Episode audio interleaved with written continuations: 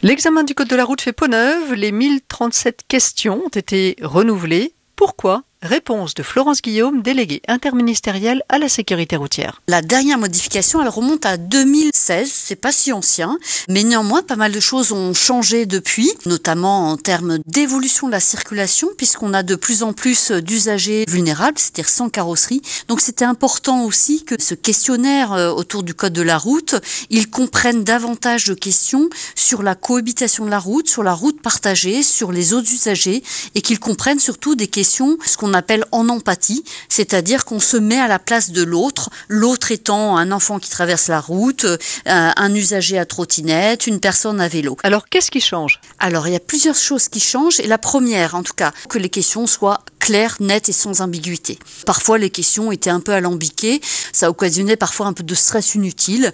Euh, donc on a revu la façon de formuler les questions pour avoir des questions qui soient vraiment plus courtes en recourant à un vocabulaire simple. On a travaillé avec un professionnel de la simplification du langage pour s'assurer que les questions en fait n'appelaient aucune interprétation. Quelques exemples? Euh, Il y en a plusieurs. On avait parfois des questions qui avaient des doubles tournures négatives c'est plus facile une question qui soit directement sujet verbe complément plutôt qu'une double tournure négative. On avait des questions un peu alambiquées, euh, je pense notamment à une question où on parlait euh, d'un anneau de circulation alors que tout le monde appelle ça un rond-point. Bon bah si tout le monde appelait ça un rond-point, on appelle ça un rond-point.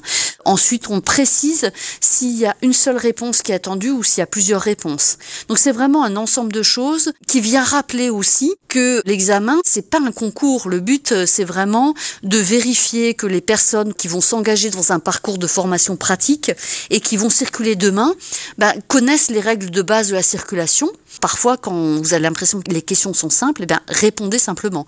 Ne commencez pas à vous dire que finalement euh, la question est trop simple. Non, il n'y a pas de piège. Le but c'est pas de piéger les gens. Le but c'est de vérifier leurs connaissances. Et ce qui ne change pas, c'est le nombre de questions posées à l'examen. C'est toujours 40 et maximum 5 fautes admises. Merci Florence Guillaume. Merci, au revoir.